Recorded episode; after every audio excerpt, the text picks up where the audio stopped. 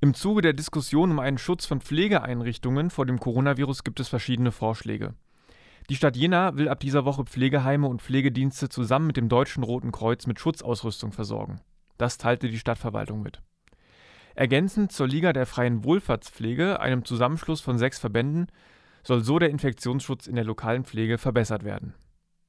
Sowohl das Deutsche Rote Kreuz in Thüringen als auch die Pflegeheime beklagen einen Mangel an Schutzausrüstung. Zuletzt berichtete die Bild-Zeitung aus einem Winzerlaer Pflegeheim, dort seien Masken und Handschuhe so knapp, dass man sie bald aus Mülltüten basteln müsse.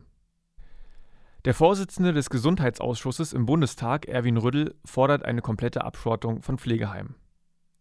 Der CDU-Politiker sagte der Frankfurter Allgemeinen Zeitung, so hart das klingt, eine vollkommene Isolation der Einrichtungen wäre das Beste. Demnach dürfte nur noch das Pflegepersonal die Einrichtungen betreten und verlassen. In einigen Heimen wird diese strenge Regelung bereits angewandt. Hintergrund von Rüttels Forderungen sind zahlreiche Infektions- und Todesfälle mit dem Coronavirus in Pflegeheimen in den vergangenen Tagen. In einem Pflegeheim im Saale-Orla-Kreis wurden am Wochenende 21 Corona-Fälle bekannt. Betroffen sind sowohl Pflegende als auch BewohnerInnen.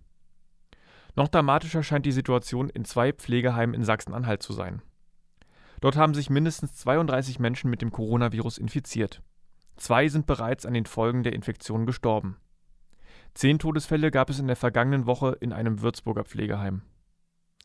Drastische Maßnahmen ergriff die Leitung einer Reha-Klinik in Masserberg im Kreis Hildburghausen. Nachdem ein Mitarbeiter positiv auf den Krankheitserreger getestet wurde, wurde die gesamte Einrichtung am Freitag geschlossen. Auch der Betrieb der Reha-Klinik in Bad Sulza ist vorerst eingestellt